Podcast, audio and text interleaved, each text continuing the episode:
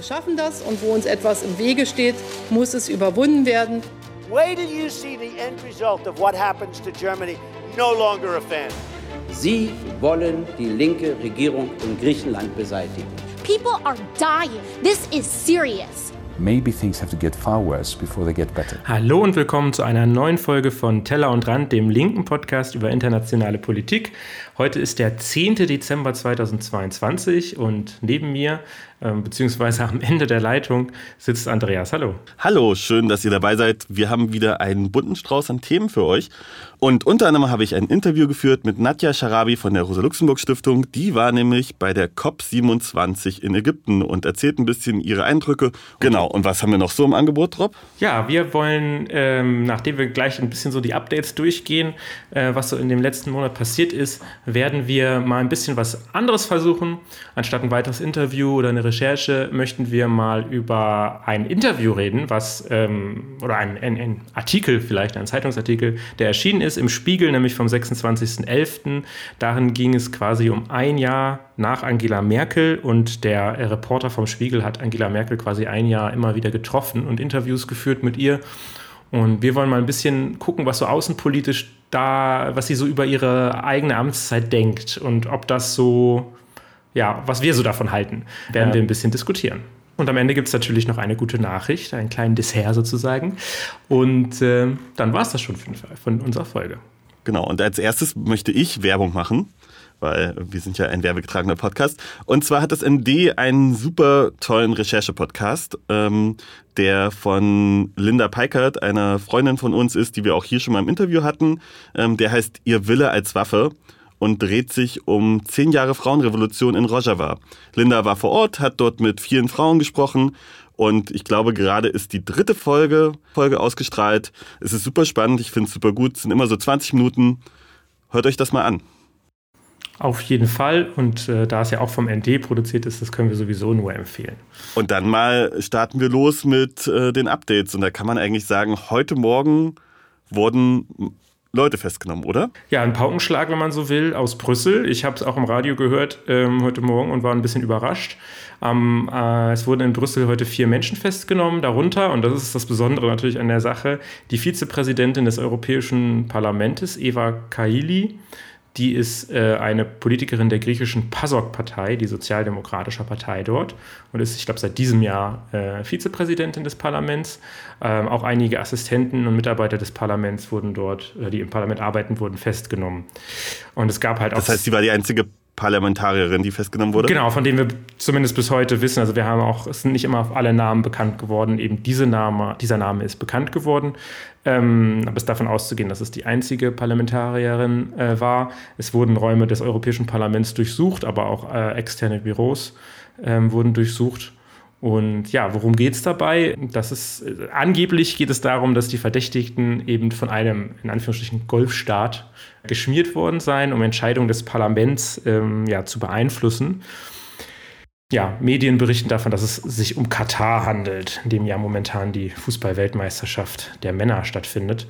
Kaili hatte, das ist vielleicht nochmal interessant, in einer Rede Ende November, als es auch um das Thema WM in Katar ging, Katar halt für seine sogenannte Vorreiterrolle bei den Arbeit, Arbeiterrechten gelobt und gedankt und sprach, dass es eben, dass diese WM einen historischen Wandel im Land ausgelöst hätte. Das deutet natürlich schon darauf hin, dass sie da auf jeden Fall relativ positiv eingestellt ist gegenüber Katar. Ja. Wie weit das dann mit diesen, mit diesen Schmiergeldern zu tun hat und den Sachgeschenken, die dort stattgefunden haben, ist natürlich noch nicht klar, da die Ermittlungen noch nicht abgeschlossen sind oder veröffentlicht wurden. Aber es ist auf jeden Fall auch krass. Und ich meine, das ist dann die zweite krasse Festnahmenserie, ja, im Prinzip innerhalb von einer Woche. Das ist natürlich auch absurd, weil was natürlich auch passiert ist, was eher Inlandspolitik ist, aber in Deutschland wurde ein Staatsstreich äh, verhindert. Das ist auch so absurd. Ja, auf jeden Fall und vor allem, weil eben eine Person mit so einem hohen Amt da betroffen war, ist das natürlich besorgniserregend. Und ähm, vielleicht für alle, die so ein bisschen im Parlamentsbetrieb sich auskennen, mag das auch gar nicht so überraschend sein, dass Korruption im Europäischen Parlament durchaus eine Rolle spielt. Das äh, haben wir gesehen, auch mit den französischen Rechten zum Beispiel, äh, der Front National, aber auch die Les Républicains, auch durchaus betroffen von Korruptionsfällen. Das ist also nicht immer ein Einzelfall. Dass es hier jetzt aber um Staatskorruption geht sozusagen, also Geld von Katar kam, ist äh, schon was Besonderes und natürlich auch besorgniserregend, dass das so möglich war bisher. Aber auch gut natürlich, dass es geklappt hat jetzt mit den Ermittlungen. Genau, aber es wirft natürlich auch noch einen Blick auf viele andere entscheidende, ähm, auf viele andere Entscheidungen, die ja im Europäischen Parlament stattfinden. Äh, da könnte man jetzt vielleicht nochmal China und Russland und solche Sachen. Also ich kann mir durchaus auch vorstellen, dass die direkten Einfluss nehmen. Wir hatten ja auch zum Beispiel gerade so Geschichten, dass zum Beispiel Orban und Ungarn gerade Sachen blockieren. Das passiert dann nicht im Europäischen Parlament, das passiert dann aus dem nationalen Parlament heraus, beziehungsweise vom Nationalstaat her. Aber das ist ja auch eine Art von Korruption, die da scheinbar passiert, so, die interessengeleitet ist. Da könnten wir jetzt drüber lenken zur Ukraine. Möchtest du das machen? Ja, genau. Also natürlich müssen wir immer auch ein Update zum Krieg in der Ukraine ähm, geben. Beide Seiten scheinen sich hier ein bisschen festgekämpft zu haben. Das hat auch was mit dieser Mud-Season zu tun, ähm, die jetzt kommt, also die Schlammsaison, ähm, was es sehr schwer macht, mit schwerem Gerät eben ähm, gerade außerhalb von den befestigten Straßen sich voranzubewegen. Ähm, dementsprechend ähm, hat man sich so ein bisschen äh, eingekämpft, beschießt sich mit Artillerie ähm, und beide Seiten kommen nicht wirklich voran. Ähm, ja, dieses Phänomen ist ja auch aus äh, anderen Kriegen bekannt. Ähm, gerade in Ostmitteleuropa äh, ist das ähm, ja, ein, ein, ein, ein bekanntes Szenario. Ja, und auch die Frage ist halt, wie es im Winter weitergeht, dass ähm, der jetzt auch eigentlich am Einsetzen ist. Äh, muss man sehen. Also es ähm, gibt die berühmten Winteroffensiven, äh, tatsächlich im Zweiten Weltkrieg gab es die in verschiedensten Mal, äh, zu verschiedensten äh, Situationen, also von 41 bis 44, jeweils entweder von den Nazis oder von der Sowjetunion geführt. Aber äh, da muss man halt sagen, dadurch, dass halt der Boden gefroren ist, lässt sich halt Gerät wesentlich leichter wieder bewegen. Es ist aber halt kalt und die äh, und je nachdem wie kalt es wird, ist es halt für die Soldaten und Soldatinnen halt wesentlich gefährlicher als im Sommer. Aber ich meine, es ist Krieg, es ist sowieso sehr gefährlich. Vielleicht entscheidend sind noch diese gesamten Luftangriffe, die gerade insbesondere auf die Energieinfrastruktur geführt werden.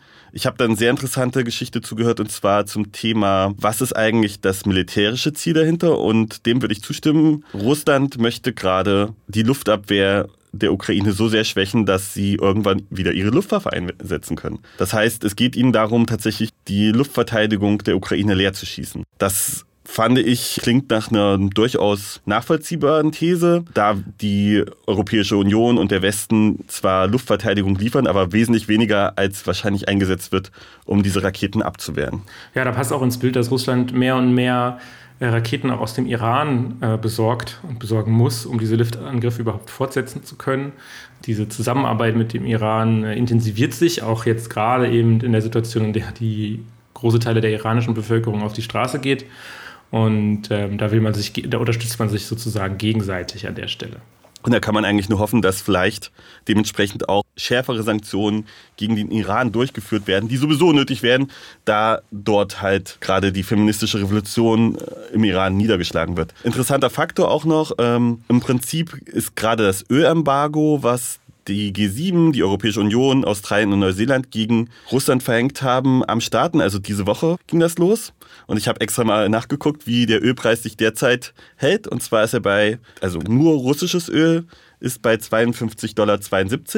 Das heißt, er liegt unter der 60 Dollar, die in diesem Ölembargo im Prinzip betroffen sind. Da geht es darum tatsächlich, dass Tanker, die russisches Öl über 60 Dollar ja, aufgenommen haben, werden nicht mehr versichert von, äh, von diesen äh, Versicherungsunternehmen, die ansässig sind und können damit auch nicht mehr die äh, Staaten im Prinzip beliefern. Also können nicht mehr in die äh, Hoheitsgewässer hineinfahren. Und genau deswegen ist das im Prinzip das Ziel gewesen und das scheint gerade zu funktionieren. Russland braucht, um seinen Staatshaushalt aufrechterhalten zu können, einen durchschnittlichen Erdölpreis von 70 Dollar und was wohl auch passiert ist gleichzeitig, ist tatsächlich, dass die Exportquote eingebrochen ist. Also ich hatte was gelesen von äh, 50 Prozent die ersten Tage. Ob sich das jetzt äh, langfristig wieder stabilisiert, ist natürlich noch nicht absehbar. Ja, was natürlich daran auch interessant ist, der Preis wird dadurch eben niedrig gehalten, was für gerade für die Staaten in Afrika und in, in anderen Entwicklungsländern sehr hilfreich ist, um eben diese Energiekrise zu überstehen. Ähm, das erreicht man. Auch ein Ziel, was man eben gleichzeitig mit erreicht. Ähm, die einzige Reaktion, die Russland dadurch dagegen jetzt eigentlich machen kann, ist halt eben den Gasimport weiter runterzufahren, um dadurch die Preise wieder nach oben zu drücken. Und die Frage ist, ob Russland das machen kann, ja, weil sie eben auf das Geld dann doch irgendwie auch angewiesen sind. Ja, es wird auf jeden Fall spannend, wie sich das weiterentwickelt. Muss aber halt leider sagen, dass ein Frieden scheinbar nicht wirklich in Sicht ist. Genau, aber dann lass uns doch mal zur Europäischen Union zurückkommen. Und zwar war ja auch gleichzeitig die Westbalkan-Konferenz. Rob, wer gehört denn zum Westbalkan? Ja, zum Westbalkan, das sagt ja, der Balkan ist dieses Gebiet von der, äh, ist es die Adria? Ich glaube ja, von der Adria bis äh, zum Schwarzen Meer und der Westbalkan sind in der Regel, redet man da von den ehemaligen Staaten der, der, des Jugoslawiens plus eben noch Albanien. Das ist der Westbalkan, da sind ja bereits in der EU äh, Kroatien, und Slowenien. Bulgarien, Rumänien wäre dann sozusagen der Ostbalkan, der, die sind auch in der EU. Die anderen Staaten des Westbalkans äh, sind momentan oder ha haben das Ziel, auch Mitglied der EU zu werden.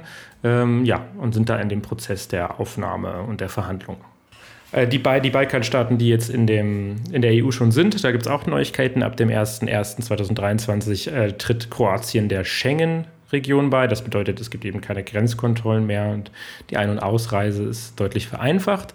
Bulgarien und Rumänien können allerdings noch nicht Teil dieses Schengen-Raums werden, weil ich glaube, Österreich ist mindestens eins der Länder, die das momentan blockieren. Genau, und das ist auch ein bisschen absurd, weil die Europäische Union sagt, Rumänien und Bulgarien haben eigentlich alles gemacht, was wir verlangen, sogar noch mehr. Was sie damit meinen, ist tatsächlich zum Beispiel ein unmenschliches Grenzregime aufgebaut, dass keine Geflüchteten aus der Türkei rüberkommen und ja sogar auf Geflüchteten geschossen wurde in, in der letzten Woche. Aber das findet die Europäische Union gut. Das darf man übrigens, muss man auch immer mal wieder laut sagen, wenn Leute hier mit EU-Police durch die Gegend laufen. Was sie dort feiert, sind unter anderem tödliche Außengrenzen für Menschen. Genau, das feiert die EU, e aber Österreich macht halt nationale Innenpolitik. Dort sind bald wichtige Landtagswahlen. Deswegen hat die konservative Partei Österreichs, die ÖVP, entschieden, nee, Rumänien, Bulgarien lassen wir nicht rein in den Schengen-Raum. Da merkt dann Bulgarien, wie das so ist, wenn andere Länder nationale Innenpolitik machen, anstatt gemeinschaftliche Außenpolitik. Tada! Ja, dann bleibt uns noch natürlich den Iran, wollen wir hier nicht außen vor lassen, die aktuelle Lage. Die ähm, Demonstrationen haben ja auch im letzten Monat nicht aufgehört. Allerdings reagiert das Regime zusehends mit mehr und mehr Gewalt. Also es werden auch Leute auf offener Straße erschossen. Ja, der Iran hat auch, auch militärisch vorgegangen auf Stellung der Kurden in, im Nordirak, weil sie davon ausgehen, dass die eben die Protestanten und Demonstranten mit Waffen versorgen würden. Ja, und auch das erste Todesurteil gegen einen Demonstranten wurde verstreckt. Und äh, wir packen in die Shownotes auf jeden Fall einen längeren Artikel von Amnesty International zu diesem Todesopfer. Da muss man auch mal sagen, das ist natürlich eine krasse Politik, aber es zeigt halt auch, wie viel Angst da eigentlich ja, da ist im Regime, ich glaube, man ist sich nicht sicher, wie es weitergehen soll. Der tote äh, Mohsen äh, Shikari ist tatsächlich bekannter Sänger gewesen, 23 Jahre alt und jetzt, tja, leider wahrscheinlich erhängt worden.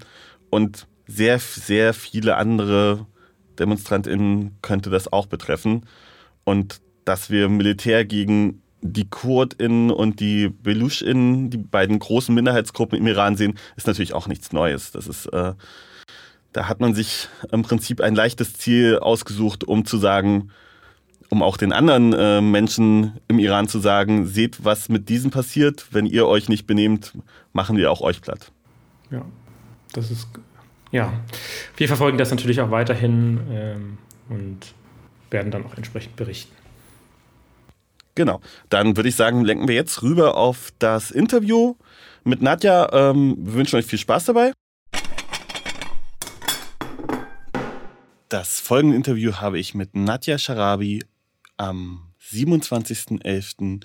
über die Klimakonferenz COP aufgenommen. Wir haben dabei nicht nur über die Klimakonferenz, sondern auch über die Menschenrechtsverletzungen in Ägypten gesprochen und über die Zukunft der COP.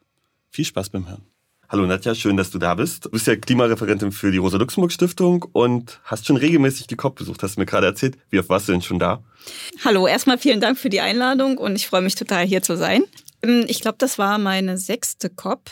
Wow. Ich bin seit 2015 bei den COPs, wobei die 2015er habe ich glücklicherweise nur von außen beobachtet sozusagen. Da war ich bei den Alternativgipfel und Demos und so weiter, Veranstaltungen. Und die COP im letzten Jahr in Glasgow habe ich ausgesetzt, aus persönlichen Gründen.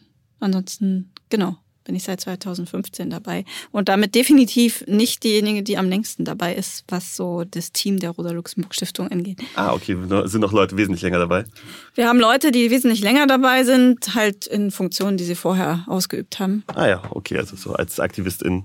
Als Aktivistin, genau, oder Vertreterin von anderen Arbeitgebern. Ja. Ah ja, cool. Und was würdest du denn sagen? Also, wie hat sich die COP entwickelt und ähm, wie ist denn deiner Meinung nach gerade der Stand? Also, ich habe so unter anderem vom NABU und vom BUND gelesen, die haben eigentlich gesagt, das, ist, das macht hier fast alles keinen Sinn mehr. Und sie haben es als gescheitert angesehen. Wie, wie siehst du das? Ja, es ist eine interessante Fragestellung.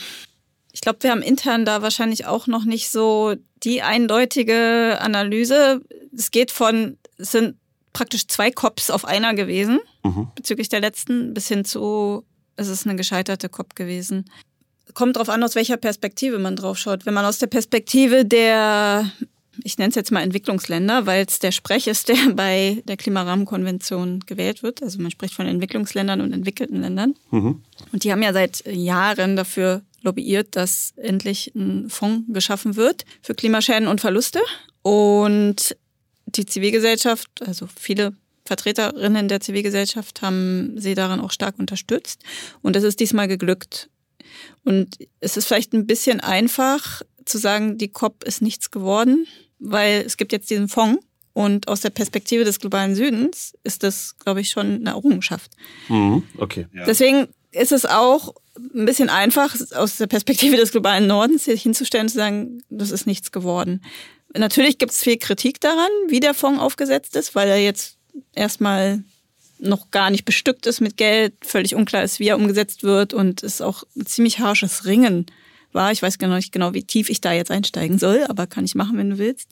Aber in Bezug auf den Ausstieg aus fossilen Energieträgern finde ich schon, dass das wirklich eine Art Scheitern bedeutet, weil es einfach nicht nicht so vereinbart ist, wie es werden müsste. Also es ist ja, glaube ich, uns allen klar, dass das Ende der fossilen Energieträger besiegelt werden muss, damit das Klima einigermaßen irgendwie auf Kurs gehalten werden kann, wenn wir irgendwie noch 1,5 Grad einhalten wollen und dass das auch nicht irgendwann in der Zukunft passieren darf, sondern sofort passieren muss.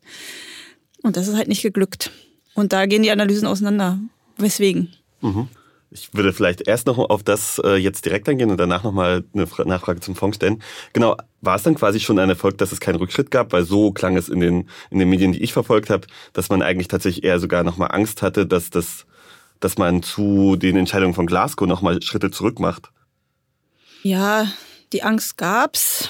Es lag ein Vorschlag auf dem Tisch, der kam von Indien, dass man aus allen fossilen Energieträgern aussteigt. Und das wurde nicht beschlossen. Dann gibt es natürlich immer so ein, die sind schuld oder die sind schuld. Ich finde es traurig, dass die Weltgemeinschaft da irgendwie ja, sich nicht zusammenrauft und sagt, okay, wir steigen aus allen Fossilen raus. Am Ende, Glasgow hat beschlossen, ein Phasing Down, also kein Ausstieg, sondern ein Runterfahren von Kohle. Hm. Wir müssen uns das halt so erklären, dass es natürlich für bestimmte Entwicklungsländer oder auch Schwellenländer schwieriger ist, aus der Kohle auszusteigen, weil die noch sehr viel abhängiger sind als vielleicht ein Land wie Deutschland, was jetzt massiv auf den Ausbau fossiler Gasinfrastruktur setzt, hm. dass die sich davon natürlich irgendwie eingeengt oder auch bevormundet fühlen und deswegen so einen reinen Kohleausstieg nicht wollen. Ja. Und gleichzeitig, wenn die dann vorschlagen, na gut, dann steigen wir aus allem aus, also weil 50 Prozent der Emissionen kommen auch aus Gas und Öl, wenn dann da keine Einigung erzielt werden kann. Warum genau und so weiter ist vielleicht auch manchmal ein bisschen, ja, kann man mutmaßen, aber ja, also da würde ich sagen, an dem Punkt ist es wirklich bitter, dass da nicht eigentlich mehr erreicht werden konnte und dass zum Beispiel diesem Vorschlag zugestimmt wurde. Besonders wenn er ja von Indien kommt, die ja wahrscheinlich, glaube ich, eine der größten Kohleinfrastrukturen haben und aufbauen noch, oder? Genau, das war auch in Glasgow Indien, die das Aussteigen aus der Kohle verhindert haben. Also ich will jetzt auch nicht sagen, der eine ist gut oder der andere ist böse oder so weiter, sondern mir geht es darum, dass wir aus den Fossilen aussteigen müssen. Ja. Und natürlich nicht nur aus Kohle, sondern auch aus Gas und aus Öl. Und ich weiß nicht, so ein Land wie Deutschland hat da wahrscheinlich auch nochmal andere Interessen, weil wir Gas gern als Brückentechnologie vermarkten. Und jetzt lieber erstmal weltweit Gas einkaufen, anstatt den Ausbau von Erneuerbaren so voranzutreiben, wie er vorangetrieben werden müsste. Ja. Äh, das 1,5 Grad Ziel auch hier in Deutschland einzuhalten. Also bis hin zu, dass man ja in Entwicklungsländer geht und dort sagt, wir wollen euer Gas haben und wir bauen da jetzt neue Strukturen auf, die ihr sicher wahrscheinlich erst in 30 Jahren bezahlbar machen. Ich glaube, da gibt es dieses Beispiel mit dem Senegal, richtig? Ja, also das ist das eine. Genau, also es wurde auch im Zuge der COP mit Ägypten zum Beispiel ein Deal abgeschlossen bezüglich äh, Flüssiggasterminals. Genau, das Projekt im Senegal, was ja auch in einem Naturschutzgebiet äh, dann verwirklicht werden soll. Das ist das eine. Die andere Auswirkung ist aber auch von dieser weltweiten Shoppingtour, die Deutschland da in Bezug auf Gas gerade an den Tag legt, dass das die Weltmarktpreise für Gas massiv in die Höhe treibt und für bestimmte Länder, die von Gasimporten abhängen, gar nicht jetzt unbedingt Gas exportieren, sondern die auch Gas importieren, einfach eine massive Auswirkung auf deren Energieversorgung und Sicherheit hat. Also so ein Land wie Pakistan zum Beispiel oder auch Bangladesch, wenn die Weltmarktpreise für Gas so massiv in die Höhe getrieben werden, was gerade passiert, weil Deutschland gerade Deutschland unterwegs ist und überall Gas einkauft, dann hat es noch andere Auswirkungen jenseits genau des Ausbaus von weiteren fossilen Strukturen. Und ich finde auch, also da müssen wir in Deutschland irgendwie den Diskurs weiter voranbringen, dass Gas keine ernstzunehmende Brückentechnologie ist, sondern dass Gas eine fossile Infrastruktur bedeutet. Mhm. Danke dir. Genau, dann würde ich jetzt mal noch auf diesen Fonds kommen. Also da das, was ich mitbekommen habe, ist es angeblich eine Debatte zwischen den USA und China, weil die beide diesen Fonds nicht wollten und China sagt, sie sehen sich als noch nicht entwickeltes Land in diesem Falle. Das ist das, was ich mitbekommen habe. Wie hat sich dir diese Diskussion dargestellt? Also Sicherlich gibt es die Erzählung, dass das am Ende so eine Art Endgame zwischen USA und China war, ob es diesen Fonds geben soll oder nicht. Und ich würde jetzt aber behaupten, dass auch die EU nicht besonders scharf auf diesen Fonds war. Denn es lagen zwischenzeitlich Vorschläge auf dem Tisch, die ja vorsahen, dass diese Architektur aufgebrochen wird, die davon ausgeht, dass es Entwicklungsländer und entwickelte Länder geben soll.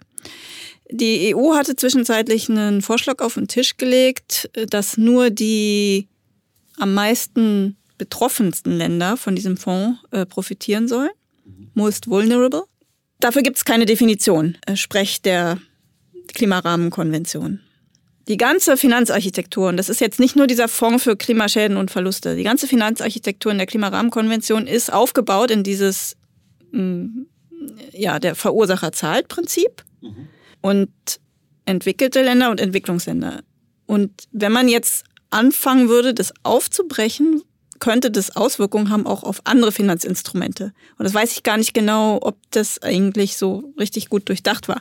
Und gleichzeitig ist es so, dass das ja vor allem der, die Ländergruppe der G77 plus China-Staaten war, die diesen Fonds durchgedrückt haben. Und es gab zwischenzeitlich immer wieder Versuche, und ich würde behaupten, dass Deutschland sich da auch hervorgetan hat, diesen Block aufzubrechen. Mhm. Und die Erzählung auf der anderen Seite ist, dass die G77 plus China diesen Fonds am Ende wirklich nur durchbekommen haben, weil sie so zusammengehalten haben. Und wenn sie nicht so zusammengehalten hätten, hätten sie diesen Fonds nicht durchbekommen. Also ich würde sagen, es geht nicht nur um USA und China, es geht um die Interessen der Industrieländer und dass sie ihre historischen Schulden eigentlich nicht so gern begleichen wollen. Bezeichnend da finde ich dann solche Initiativen wie das globale Schild oder Global Shield, wo Deutschland sich besonders hervortut. Das ist sozusagen nochmal ein Finanzinstrument jenseits der Architektur der Klimarahmenkonvention, wo Geld für Klimaschäden und Verluste auf den Tisch gepackt wird.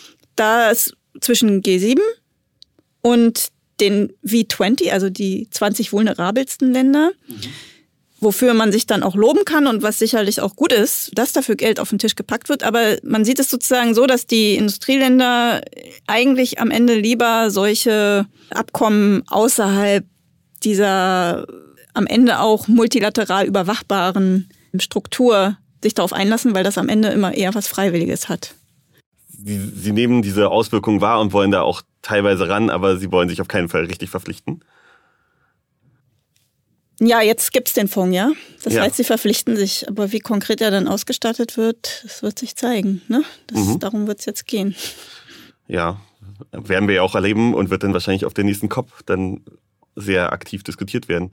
Die ist ja äh, tatsächlich in Dubai. Wie sinnvoll ist denn das überhaupt, solche COPs zu haben in Ländern, die ja aktiv abhängig von fossilen Brennstoffen sind. Also nicht nur, nicht nur, dass sie die ha haben, das haben ja alle Länder, glaube ich, zurzeit. Es gibt, glaube ich, kein Land, was äh, nur erneuerbare Energien hat, aber auch noch ProduzentInnen sind und die Wirtschaft eigentlich also darauf fußt.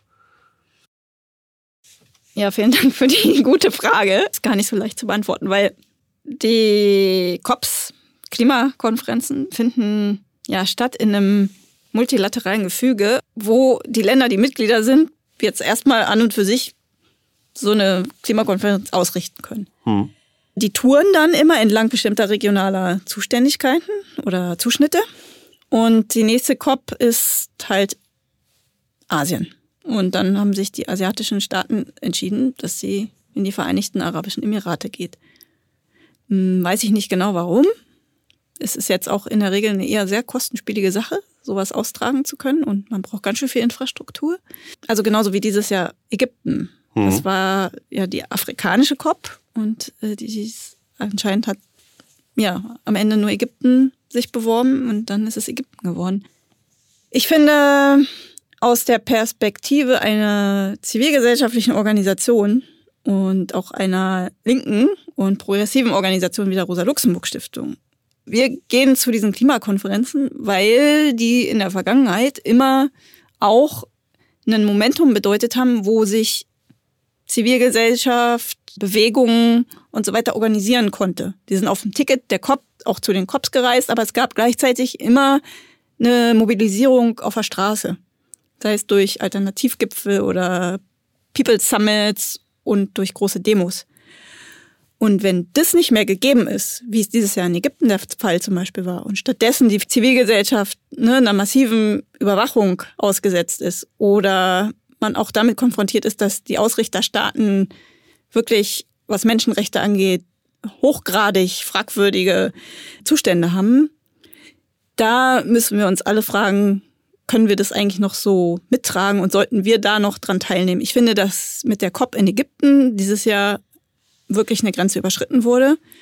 Und also die Diskussion gibt es wahrscheinlich schon, ob es jetzt sinnvoll ist, das in so einem Petrostaat wie Vereinigten Arabischen Emiraten durchzuführen. Aber da gibt es, glaube ich, keine ernsthafte Handhabe, dass man sagt, hm, du verbrennst zu viel Öl oder du produzierst zu viel Kohle, deswegen kommen wir nicht zu dir oder so, ne? Sondern das sind dann ganz andere Entscheidungsebenen, die da ablaufen. Deswegen ist die Frage sozusagen eigentlich gar nicht so richtig zu beantworten. Aus meiner Perspektive ist es natürlich eine hochgradig fragwürdige Entscheidung, aber auch aus vielerlei anderer Hinsicht. Also weil, genau, was die Menschenrechte angeht in den Vereinigten Arabischen Emiraten, muss man sich nur mal ein bisschen schlau machen und sieht auch nicht so rosig aus. Voll nicht. Aber wenn du schon die Menschenrechtslage in Ägypten ansprichst und du ja dort vor Ort warst, hast du ja wahrscheinlich auch zivile Organisationen getroffen, die dort was machen. Wie, wie ist denn deren Lage? Oder konntest du überhaupt Leute treffen? Es äh, war mir möglich. Wir waren im Kontakt mit Anwälten vor Ort, die sich organisiert haben, um auf der COP anwesend zu sein. Wir konnten denen Zugang verschaffen über unsere Akkreditierung, die wir haben. Wir konnten denen auch Hotelzimmer zur Verfügung stellen. Das haben auch viele andere Organisationen gemacht. Wir konnten auch mit unterstützen eine Pressekonferenz der Schwester von Allah, Abdel Fattah, der berühmteste politische Gefangene Ägyptens aktuell. All das war möglich im Rahmen der COP. Gleichzeitig war das auch verbunden mit einer wirklich spürbaren Überwachung. Also ich habe noch nie eine Klimakonferenz erlebt, wo so viele Sicherheitsleute rumgesprungen sind. Offensichtliche Sicherheitsleute, die Knopf im Ohr und Anzug äh, rumrennen und die einen filmen, während man selber vielleicht irgendwie zugelassene zivilgesellschaftliche Aktionen filmt, die einem aufs Handy gucken, was man da schreibt, die zuhören, was man spricht, die in den Räumen sind. Genau, es gab Gerüchte, dass auch über die Kameras, die in den Räumen installiert sind, überwacht wird und so weiter. Also ähm, kein schönes Gefühl. Hm. So, was interessant ist, ist, dass wenn man sich anguckt, welche zivilgesellschaftlichen Organisationen aus Ägypten bei der UN-Klimarahmenkonvention bisher überhaupt akkreditiert waren als Beobachter, eine. Die ägyptische COP-Präsidentschaft hat dann irgendwie Sondergenehmigung erwirkt, dass ich weiß gar nicht genau wie viele am Ende, aber vielleicht ja 30, 40 NGOs aus Ägypten plus Afrika an dieser COP teilnehmen konnten. Ich weiß gar nicht genau, warum eigentlich nur an dieser und nicht auch an den zukünftigen COPs. Und da war jetzt eine Teilnahme möglich. Da gab es dann immer auch die Frage, wie kann man die einschätzen? Und ich glaube, da sind auch wirklich einige gute dabei gewesen, und, aber viele sind natürlich so, wo dann eher vermutet wurde, hm, das sind so, ja, Gongos nennt man die, also so governmental NGOs. Ne? Soweit ich weiß, wird in Ägypten auch ganz massiv auf so einem eine Art Aufbau von Jugendbewegungen und Zivilgesellschaft, die aber im Sinne des Staates funktioniert, gesetzt. Und davon waren sicherlich auch viele bei den Cops. Gleichzeitig auch viele, die irgendwie Partner von anderen Stiftungen oder NGOs sind und so weiter. Ich würde jetzt nicht alle über einen Kamm scheren wollen. Die konnten auch dabei sein. Genau, dann, das hatte ich schon gesagt, das fand ich wirklich eine gute Sache, dass, dass Menschenrechtsanwälte vor Ort waren, die auch gesagt haben, wir stehen auch euch zur Verfügung. Dass auch diese Pressekonferenz mit Sanaa, der Schwester von Allah, organisiert wurde. Ich glaube, das ging weit über das hinaus, was die ägyptische COP-Präsidentschaft sich eigentlich so vorgestellt hat. Aber wir haben das möglich gemacht. Nicht nur wir allein, sondern die gesamte Zivilgesellschaft hat da auch wirklich starke Worte gefunden und in ihren Redebeiträgen vor den Plenars und so weiter, vor all diesen Staatschefs oder Regierungsvertretern immer wieder das angesprochen, dass diese Menschenrechtssituation nicht hinnehmbar ist. Es gibt in der UNO immer diese Regel, dass man Länder nicht direkt angreifen darf. Also das, damit geht man auch Gefahr, ähm, seine Zulassung zu verlieren. Okay. Das ist jetzt jenseits von Ägypten. Das ist was, was immer auf allen COPs gilt.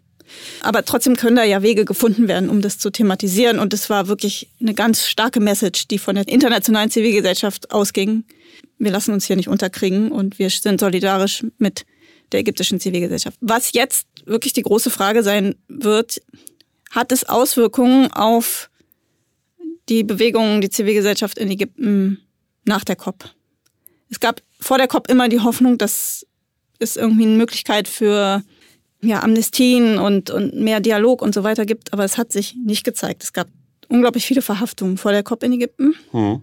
Und ich weiß nicht, die Bundesregierung hat im Vorfeld der COP auch thematisiert, dass sie auch nach der COP darauf achten werden, dass es nicht irgendwie eine Repressionswelle losgeht, aber ich weiß es nicht und ich glaube, davor haben wir alle Angst. Gerade also auch wirklich auch die Kontakte, die ich vor Ort hatte, dass sie gesagt haben, ja, ich, also ich schau mal, was übermorgen ist, so ungefähr. Ja. Aber bisher hast du noch nichts davon gehört? Bisher habe ich noch nichts davon gehört, genau. Genau, da müssen wir hauptsächlich die Daumen drücken, dass das auch nicht passiert und vielleicht, dass Allah vielleicht freikommt. Ja, also dass wir zumindest in diesen Bereichen sich vielleicht durch die COP was Positives verändert. Hast du einen Wunsch für die COP 28? Also ich glaube, wir können uns immer fragen, ob diese UN-Klimakonferenzen am Ende wirklich was zur Rettung des Klimas beigetragen haben. Und ich finde, es ist mehr als berechtigte Frage. Es ist leider der mehr oder weniger einzige Raum, den wir haben, wo jetzt alle Länder auf der Welt zusammenkommen und sich einander versprechen, was dafür zu tun. Mhm. Wenn wir das jetzt mal so hinnehmen, dass es so ist, dann macht es Sinn, sich da weiter zu engagieren. Wenn wir jetzt aber gleichzeitig gucken, was hat es wirklich gebracht, habe ich große Fragezeichen. Es werden auch komische Lösungen beschlossen. Ne? Also in Bezug auf Geoengineering, also dass man irgendwie so am Planeten rummanipuliert, dass Emissionen aus der Atmosphäre gezogen werden, dass äh, Ozeane gedüngt werden, damit sie mehr Emissionen absorbieren können und, und so weiter. Könnt ihr ja auch mal eine Folge zu machen. Okay. Ganz äh, wirklich, gef wirklich, wirklich gefährliches Zeug. Dann auch diese ganzen Emissionshandelsgeschichten und also Waldschutzprogramme, die nachweislich nie wirklich Beiträge geliefert haben, sondern eher zu Menschenrechtsverletzungen geführt haben oder zu komischen Einkunftsquellen für dubiose Leute und so weiter. Mhm. Es ist gleichzeitig so, dass die fossile Lobby sich auf diesen Klimakonferenzen rumtreibt. Dieses Jahr waren es über 600 äh, Lobbyisten. Kohle, Gas und Öl. Und ich finde, es ist wirklich nicht auf einem guten Weg. Und wenn es dann zusätzlich noch an so Standorte geht, wo es auf keine wirklich gute Möglichkeit gibt, sich mit einer lokalen Zivilgesellschaft zu vernetzen und den Protest auf die Straße zu bringen, weil durch den Protest auf der Straße entsteht der Druck auf die Verhandlerinnen oder auf die Regierung. Hm. Tja, dann, dann weiß ich irgendwie nicht so richtig, was mein Wunsch für die nächste COP sein soll. Ich wünsche mir vor allem, dass ja, am Ende ist der Klimaschutz was, was jetzt in den Ländern jeweils erfolgen muss.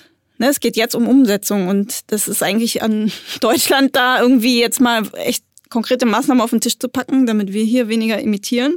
Und es ist aber auch an anderen Industrieländern jetzt ausreichend äh, Geld auf den Tisch zu packen, damit die zugesagte Klimafinanzierung endlich mal erreicht wird. Und ich hoffe natürlich auch, dass es nicht wieder um China ja oder China nein geht bei der nächsten COP, sondern dass sich alle zusammenraufen und wirklich daran arbeiten, dass dieser Fonds für Klimaschäden und Verluste vernünftig aufgesetzt wird und dann auch mit Geld gefüllt wird und nicht wieder ja lauter Ausreden gefunden werden. Warum nicht? Aber ich hoffe natürlich auch, dass sich keiner zu schade ist, im Rahmen der COP28 die Menschenrechtslage in den Vereinigten Arabischen Emiraten anzusprechen, weil ich glaube, dass solche Aufmerksamkeitsfenster wirklich auch genutzt werden müssen und dass ja, wir alle als Vertreter von zivilgesellschaftlichen Organisationen uns aber auch am Ende ernsthaft fragen, wie viel machen wir da mit oder wo ist auch eine Grenze von uns erreicht. Siehe Überwachung, was ich vorhin in Bezug auf Ägypten gesagt habe und also wo wir vielleicht auch gucken, inwieweit man gegenüber dem Sekretariat der Klimarahmenkonvention protestiert oder auch jetzt, wir sind eine deutsche Organisation, also bei auch noch mehr Druck auf die Bundesregierung macht dass die sich dafür einsetzen. Nadja, es war sehr schön, dass du da warst. Äh, danke dir für diesen Einblick. Ich danke dir. Ganz vielen Dank für die Einladung. Hat Spaß gemacht. Ja, äh, vielen Dank, Andreas, dass du dieses Interview äh, geführt hast. Auch vielen Dank, Dank an Nadja für diese interessanten Informationen zur, Klima, zur Klimakonferenz in Ägypten ähm, vor ein paar Wochen. Ja. Ja, voll. Und ich, mir ist dabei aufgefallen, wir müssen auf jeden Fall mal über Ägypten reden. Es ist so viel Krasses. Das stimmt, das ist, äh, das ist auch ein wichtiges Thema. Ja, dann kommen wir zu unserem, unserem Analyseteil sozusagen, wenn man so will. Unser, wir wollen nämlich über Angela Merkel reden, vielmehr über ein Interview, das Angela Merkel geführt hat, oder mehrere Interviews eigentlich, die Angela Merkel geführt hat mit Alexander Osang ähm, vom Spiegel. Der hat nämlich äh, in einem großen Leitartikel in, vor zwei zweieinhalb Wochen ungefähr, eben von mehreren Interviews berichtet, die er mit Angela Merkel geführt hat, nachdem sie eben äh, ihr Amt aufgegeben hat oder nicht mehr Bundeskanzlerin ist. Und dieser Artikel ist insofern sehr interessant. Er geht zum, bringt, gibt zum einen einen kleinen Einblick natürlich, ja, was macht die Kanzlerin jetzt und so weiter. Das ist natürlich auch ganz interessant und nett. Wir erfahren, dass Angela Merkel äh, großer Fan von der Netflix-Sendung The Crown ist und der Autor geht natürlich so ein bisschen dann auch in diese Themen über, na, vergleicht sie sich selbst mit der Queen und so weiter und so weiter. Aber ähm, was für uns interessant ist, dass sie sich auch ein bisschen über ihre Bilanz aus oder jetzt was erzählt, die so im Blick auf die Außenpolitik geht. Also gerade das Thema Ukraine hat natürlich da alles äh, überschattet. Und da sind ein paar interessante Kommentare von ihr, die auf jeden Fall diskussionswürdig sind, fand ich. Ähm, das fand ich auch. Besonders ähm, hat sie sich da ein bisschen auch zum Teil so ich würde schon fast sagen, rausgeredet. Also zum Ende können wir da vielleicht nochmal drüber reden, was sie so Richtung Ende oder zum Ende ihrer Amtszeit sagt, aber auch schon am Anfang, weil sie im Prinzip über die Schwere der Entscheidungen und wie wichtig eigentlich bestimmte Entscheidungen wahrgenommen werden und wie unwichtig andere, die sich ja dann im Prinzip am Ende vielleicht in eine ganz andere Richtung entwickeln, ähm, ja, sind und wie das so gesehen wird, oder? Ja, genau. Also es ist so, es ist ein schöner Einblick, um zu sehen, was, was denkt sie eigentlich über dieses, ja, dieses Vermächtnis und wie bewertet sie eben diese einzelnen Entscheidungen, auch ihre allgemeine Herangehensweise. Das fand ich ganz interessant. Da werden Aspekte genannt, die vielleicht auch so im, im Kontrast stehen zu moderner Politik, wie man sie vielleicht heute führen würde. Was meinst du genau damit? Also ja, mir geht es da vor allem um diesen Punkt des Politikerklärens. Also wir haben ja jetzt im letzten Herbst vor allem das Modell Robert Habeck gehabt und auch im Frühjahr der ja, wenn man so will, seine, die Art, wie er erklärt, er traut den Bürgern zu, sozusagen die Abwägungen zu verstehen, die er, äh, die, die, vor denen er steht. Wenn er sagt zum Beispiel, ich möchte eigentlich ja aus den, äh, aus den fossilen Energien heraus, aber ich möchte trotzdem, ne, aber ich mache trotzdem hier einen Deal mit Katar. Warum mache ich das? Und äh, gerade im Frühjahr und im Sommer hat er sich viel eben entsprechend auch, äh, hat sich viel vor die Kamera gestellt und hat eben erklärt, was sind seine Abwägungen. Also wir brauchen aber hier die Gas und ich will das aber nicht. Also er versucht quasi vor laufender Kamera äh, sich zu erklären und dadurch natürlich auch Kritik auf eine gewisse Art und Weise abzufedern. Weil er natürlich immer sagen kann, ich weiß, dass das schwierig ist, aber ich habe eben diese, diese Entscheidung muss ich fallen, weil wir müssen hier an die Wirtschaft denken und das denken und dies denken. Und Merkels Herangehensweise ist halt, und das formuliert sie in diesem Interview tatsächlich auch äh, heraus. So sagt sie zum Beispiel in dem Interview, dass das Volk überhaupt nicht daran interessiert ist, informiert, also so das erklärt zu bekommen, sondern das Volk möchte sozusagen, so sagt sie, ähm, dass die Dinge, Dinge im, am Ende möglichst ja, still und leise erledigt werden, die Probleme gelöst werden. Und sie sagt da, ich, das ist ein Zitat, Akzeptanz werde nicht höher, weil man die Politik erklärt. Also sie sagt, den Leuten ist im Endeffekt egal, ob es ihnen erklärt wird oder nicht. Also es ist so ein Ansatz, wo ich sage, ihr Ansatz ist, die Leute verstehen ja sowieso nichts. Von daher brauche ich denen das auch nicht zu erklären. Das kommt so ein bisschen rüber. Und das finde ich schon eine sehr bemerkenswerte, ja, ein bemerkenswerter Kommentar eigentlich.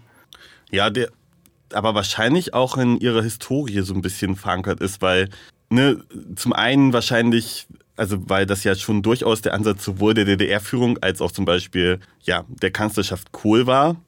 Das würde ich als eines, als einen, einen Weg, wie sie dorthin gekommen ist, sagen. Und halt auch vielleicht dadurch, dass sie immer wieder umstritten war. Und vielleicht als drittes, und das ist vielleicht meine liebste Erklärung, tatsächlich, dass sie halt ein ganz anderes WählerInnenklientel hat, halt als Robert Habeck. Robert Habeck spielt halt auf die äh, Literatur der Grünen. Das ist das gehobene Bildungsbürgertum. Die sind alle auch aktiv oder denken zumindest von sich, dass sie aktiv unterwegs sind für den Umweltschutz, für äh, was weiß ich, die ähm, Wasserwiese draußen und sind aktiv dabei, indem sie ihren Tester gekauft haben bei der, ähm, bei der Verkehrswende. So. Also, ne, die sehen sich, glaube ich, viel, viel aktiver als so der normale CDU, ähm, und ja, der normale Unionswähler, der ja eigentlich sowieso von der Regierung am liebsten in Ruhe gelassen werden will und eigentlich soll alles so bleiben, wie, sie, wie es ist, da ist es vielleicht sogar besser, wenn man ihm nicht sagt, dass sich was verändert. Das ist ein Argument, das verstehe ich. Nur ich denke, dass das ist ja nicht so, für mich ist das nicht emanzipatorisch an der Stelle. Ich möchte natürlich den Leuten auch Nee, nee, genau. Das ist aber der, genau der Unterschied, wo ich sage, vielleicht war das auch, äh, hat, das, hat das für Sie lange Zeit ja gut funktioniert, indem die Bevölkerung dann das war ja, sagte man ja, Merkel hat immer diese asymmetrische Demobilisierung gut gekonnt, indem sie halt immer einfach die Themen der anderen übernommen hat und dadurch sozusagen die Diskussion eigentlich frühzeitig abgebrochen hat. Dadurch eben so eine, ja, es gab diese Zeit, ich weiß nicht, ob du dich daran erinnerst, vor vielleicht vier, fünf, sechs Jahren, in der wir uns, auch im Feuilleton wurde viel darüber diskutiert, ja, dass in Deutschland nicht mehr diskutiert wird, nicht mehr, ähm, nicht mehr gestritten wird über Politik, sondern Merkel hat das alles immer wegmoderiert. Das äh, sehe ich immer noch als ein großes Problem an, weil wir uns in Deutschland mit so wichtigen Fragen einfach nicht öffentlich befasst haben, genau aus dem Grund. Das ist das Thema Klimaschutz, was sind wir bereit eben zu verändern? Wie geht es eben mit Russland? Wir haben das alles so akzeptiert, es wurde nicht öffentlich so breit diskutiert. Das ist vielleicht ähm, ein Punkt, wo ich sage, wo Ihr Ansatz so ein bisschen gescheitert ist. Voll und ganz, ich würde sagen, also das wird auch in dem Artikel so ein bisschen klar, dass halt tatsächlich viele Fragen die sich innerhalb ihres, die wahrscheinlich am Ende ihrer Amtszeit noch nicht so klar waren, dass sie gescheitert sind, jetzt halt offensichtlich gescheitert sind. Also die Russlandpolitik, ähm, egal wie viel Einfluss sie da wirklich drauf hatte oder nicht, oder ob wirklich Putin in gewisser Weise auch Angst vor ihr hatte und deswegen erst jetzt, nachdem sie weg ist, eingegriffen hat, was ich nicht glaube, das kann ich mir eigentlich einfach nicht vorstellen, dass es nur darum ging. Aber, aber viele ihrer Politikansätze sind gescheitert. Die Frage ist natürlich, wir wissen halt auch nicht, was funktioniert hat, weil wir nicht wissen, was gescheitert wäre, wenn es eine andere Person an der Macht gewesen wäre. Das ist natürlich dann auch immer die, das Problem. Oder wie es gelaufen wäre, wenn dort eine andere Person gewesen wäre. Sie deutet halt selbst auch schon ein bisschen an, dass, dass das, was sie gemacht hat, durchaus auch gescheitert ist. Also sie sagt nicht, ich habe das richtig toll gemacht am Ende. Also sie sagt aber, sie redet sich natürlich heraus und sagt, dass sie nicht schuld daran ist. Sie konnte nichts machen. Sie sagt eben, ähm, sie begründet halt vor allem dieses relativ zögerliche Handeln im, im vergangenen Jahr, also 2021, als sich das ja schon so anbahnte langsam, dieser Konflikt, dass, dass sie eben, äh, ja, sie hat gesagt, sie ist machtpolitisch durch. Ich nehme mal das Zitat, was sie hier dazu noch gesagt hat. Von einigen, also da redet sie jetzt über den, äh, die, die Diskussion in der Europäischen Union vor allem, um diesen Friedensprozess irgendwie wieder in Gang zu setzen. Von einigen gab es Widerspruch dazu und ich habe nicht mehr die Kraft, mich durchzusetzen, weil, ich, weil ja alle wussten, die ist im Herbst weg. Das heißt, Sie hat gesagt, na, sie hat irgendwie Andeutungen gemacht mit den EU-Partnern, Macron, Biden etc., auch andere. Wollen wir nicht vielleicht nochmal einen neuen Versuch starten, um quasi dieses Minsker Abkommen zu retten? Äh, und hat eben dann aber keinen Zuspruch von den EU-Partnern bekommen, weil sie quasi als lame duck sozusagen nicht mehr ernst genommen wurde. Das kann ich mir zumindest auch gut vorstellen, dass das so ist in der Europäischen Union, also dass das, dass das so wirkt. Ich würde aber auch sagen, ähm, dass es wahrscheinlich auch in ihrer Partei so war. Ne? Also ich meine, sie hätte ja auch anders handeln können. Man hätte ja zum Beispiel sagen können, okay, wir stellen aber die Energieversorgung in Deutschland um, damit wir nicht so abhängig von russischem Erdgas sind. Und auch da kann ich mir gut vorstellen, ich meine, wir sehen ja, wie äh, der Ministerpräsident aus Sachsen selbst jetzt reagiert, ähm, wenn, wenn man sagt, okay, Erdgas und Braunkohle sind vielleicht nicht mehr die Zukunft. Genau, ich, würd, ich kann mir durchaus vorstellen, dass es ihr zum Teil so gegangen ist. Das ist aber halt keine Entschuldigung, weil es ist ihr Job Entscheidungen zu treffen und Dinge durchzusetzen. Genau, also und dann, dann, wenn sie dann sagt, naja, ach, hat dann irgendwie nicht geklappt und dann hatte ich auch irgendwie keine Lust mehr, also so kommt es halt ein bisschen rüber, dann ist es ein Zeichen von politischer Schwäche von ihrer Seite äh, auch, dann am Ende nicht noch, es wenigstens versucht, also noch aktiver zu versuchen und zu sagen, okay, das ist mir jetzt aber wichtig, auch wenn ich jetzt bald weg bin. Und einzusehen, das formuliert sie auch ähm, und sagt, dass eben ihr dass sie am Ende außenpolitisch nicht weitergekommen ist und dass ihr Ansatz der Außenpolitik nicht mehr erfolgreich war und dass man vielleicht einen neuen Ansatz bräuchte. Und da stellt sich für mich die Frage, was ist denn eigentlich der scholzische außenpolitische Ansatz? Kann man den erkennen? Das ist eine gute Frage. Ich habe darüber nachgedacht, weil ich wusste ja, worüber wir reden. Ähm, nee.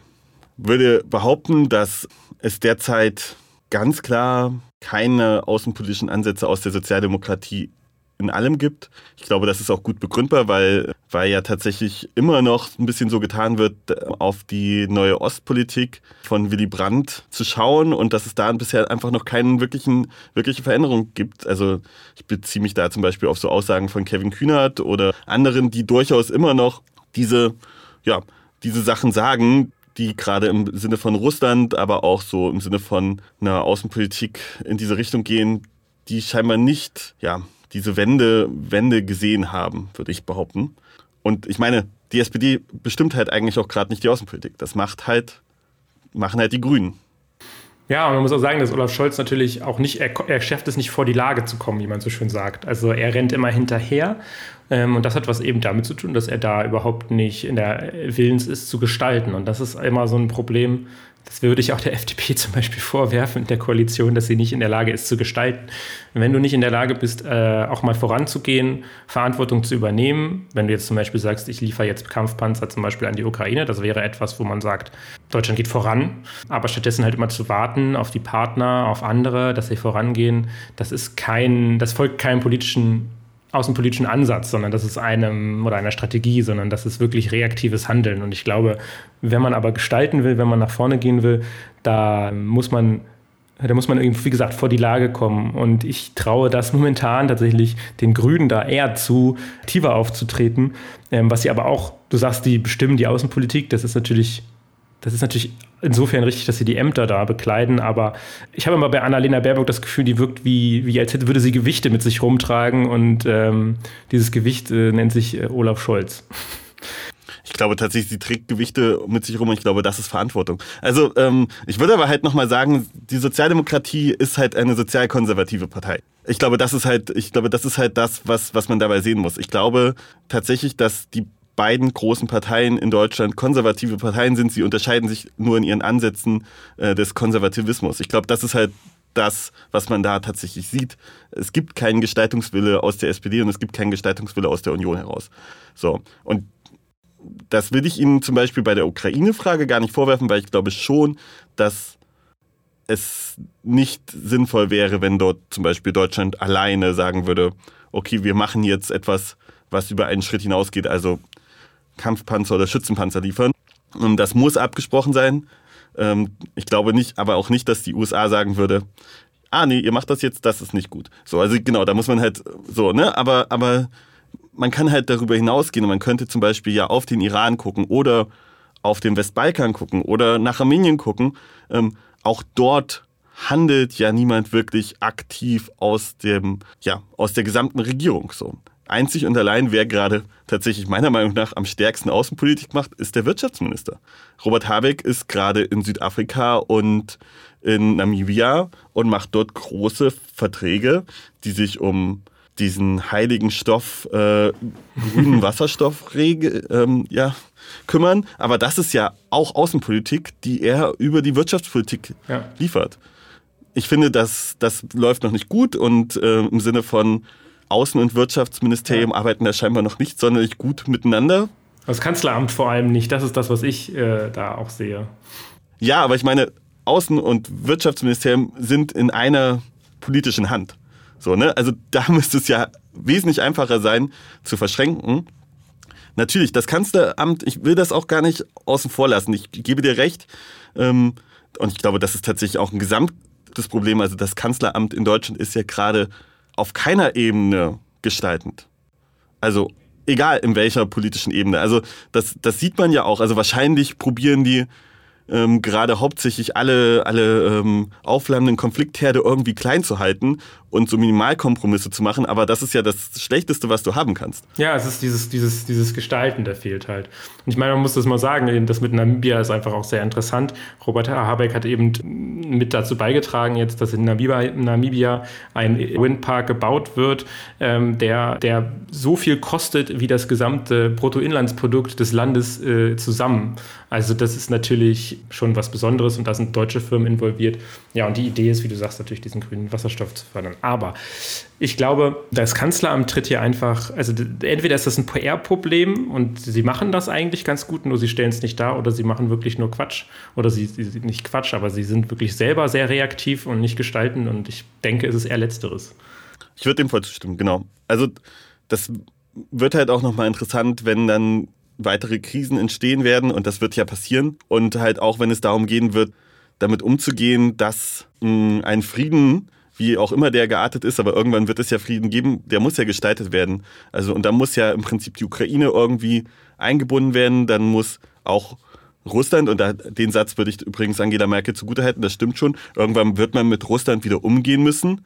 So, du kannst das Land nicht komplett ausgrenzen, auch wenn es ein, äh, ja, einen Angriffskrieg geführt hat und terroristische Methoden eingesetzt hat. Deswegen musst du irgendwann trotzdem mit diesem Land wieder umgehen. Ähm, natürlich kann man jetzt sagen, wir müssen hoffen, dass das nach Putin ist und nicht davor. Aber es wird halt irgendeinen Umgang geben müssen und dafür bräuchte es eigentlich einen, ja, eine starke Kanzlerschaft oder eine starke EU-Präsidentin oder wen auch immer. Und ich sehe das gerade nirgendwo. Also weder in den USA noch in Europa sind da gerade Personen, die dort vorangehen würden. Ja, da fehlt es irgendwie an Profil. Das ist natürlich jetzt kein positiver Abschluss dieser Diskussion über Angela Merkel und vielleicht auch über die aktuelle politische Situation. Ähm, das ist auch die Frage, ob Angela Merkel das besser gemacht hätte oder mit Angela Merkel besser gewesen wäre, weiß man nicht. Ähm, ja, am Ende ist vielleicht noch zu sagen, dass natürlich auch Angela Merkel ein bisschen, ähm, ein bisschen ein gutes Verständnis davon hat, auch natürlich nicht glücklich ist mit allem, was sie selbst äh, geschafft hat in ihrer Legislatur. Und sie betont auch nochmal, dass es sehr schade ist, dass die Deutschen ähm, dass den Deutschen manchmal diese Grundneugierde fehlt und dieser Freude am Neuen. Und ich glaube, das ist eine ganz, ganz kluge Beobachtung, ähm, die vielleicht auch ein bisschen erklärt, warum Merkel ähm, sich vor dem Neuen auch oft ein bisschen gescheut hat, warum sie konservativ ist. Ähm, Nichtsdestotrotz müssen wir die Deutschen vielleicht dann auch mal ein bisschen davon überzeugen, dass äh, was Neues und Veränderung auch mal nicht immer schlecht sein muss. Ich wollte gerade sagen, also das ist, das ist auch eine, also das trifft ja auf ihre Partei zu. Das stimmt ja nicht für die Gesamtbevölkerung. Das ist ja Unsinn. Also das, und das sieht man ja zum Beispiel auch am Wählerinnenverhalten, dass die Grünen mittlerweile ähm, oft gleich auf mit diesen beiden anderen Parteien sind. Also das, gut, aber gut. Da verändert sich was, ja, auf jeden Fall. Das können wir, glaube ich, ganz klar formulieren. Aber die deutsche Politik ist immer noch sehr geprägt von genau diesem Glauben und ist deswegen sehr zurückhaltend, was Veränderungen angeht. Das stimmt natürlich.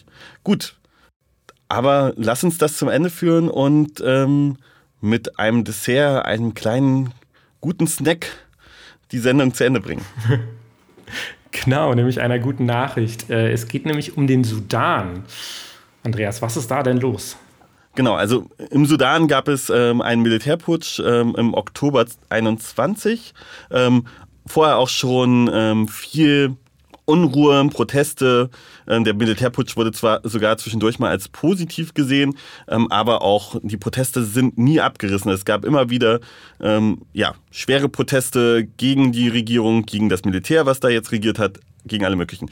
Und man hat sich tatsächlich gerade auf ein Abkommen einer Wiedereinsetzung einer zivilen Regierung geeinigt. Denn das ist natürlich positiv und sogar dann mit der Absicht, in zwei Jahren neue Wahlen, also Wahlen durchzuführen. Bis dahin soll die Regierung verändert werden, sollen im Prinzip Macht, äh, Machtkaskaden verschoben werden. Und das Militär soll wieder nur noch die Rolle in der Militär- und Sicherheitspolitik bekommen. Das ist zumindest erstmal von außen ähm, sehr, sehr positiv. Es ist aber auch schon der dritte Versuch, die Militärherrschaft zu überwinden. Genau, es ist eine Einigung von verschiedensten Gruppen und das Militär ist da derzeit mit dabei. Ähm, außenpolitisch, also die großen anderen Player, die USA, die Europäische Union, die Afrikanische Union, die Regionalmacht dort vor Ort und auch die UN sehen das erstmal alle positiv. Die Bevölkerung allerdings nicht so. Das hängt damit zusammen, dass unter anderem die Menschen, die gestorben sind, also getötet worden während des Putschversuchs und äh, während dieser gesamten Demonstrationen überhaupt nicht erwähnt werden. Ähm, man ist auch nicht so sicher, ob das wirklich, das Abkommen wirklich dauerhafte Stabilität gewährleistet und wie sich das weiterentwickelt. Ich glaube, man hat auch ein bisschen Angst, dass man jetzt probiert, über diesen Weg eine ähm, ja, längere Regierung, die zwar die Macht hat, aber nicht wirklich frei gewählt ist, zu, ähm, zu installieren. Und natürlich haben die anderen Krisen, unter anderem die Energie und damit auch die Lebensmittelkrise im äh, Nordostafrika, spielen da eine Rolle mit rein. Deswegen gab es auch darauf wieder schwere Demonstrationen und ähm, genau, die Sicherheitskräfte sind militärisch, sind dann mit Tränengas und Schlagstöcken gegen die DemonstrantInnen vorgegangen. Das heißt, zumindest Teile der Bevölkerung sind auf jeden Fall nicht damit glücklich, aber alles in allem würde ich sagen, erstmal eher eine positive Bemerkung. Ja, das ist schon mal, schon mal ein Anfang auf jeden Fall. Und damit äh, geben, wir, ge geben wir euch gerne äh, das geben wir euch gerne mit auf dem Weg, äh, auch ins neue Jahr, denn das war die letzte Folge für 2022. Wenn ihr noch ein Weihnachtsgeschenk sucht, ist eine gute Idee, vielleicht ein Abo fürs ND zu verschenken. Ähm, könnt ihr euch auf der Webseite klicken, Online-Abo. Ähm, oder ihr spendet einfach so Geld, das könnt ihr auch machen. Oder ihr werdet sogar Mitglied der Genossenschaft und unterstützt das ND äh, auf diese Art und Weise. Voll und ganz. Ähm, das findet ihr alles unter dasnd.de. Und ja, Oben gibt es den Button Unterstützen. Dort wird auch nochmal aufgegliedert, wie das so ist. Wir wünschen euch ein paar schöne freie Tage und einen guten Rutsch rüber ins neue Jahr. Genau. Bis dann.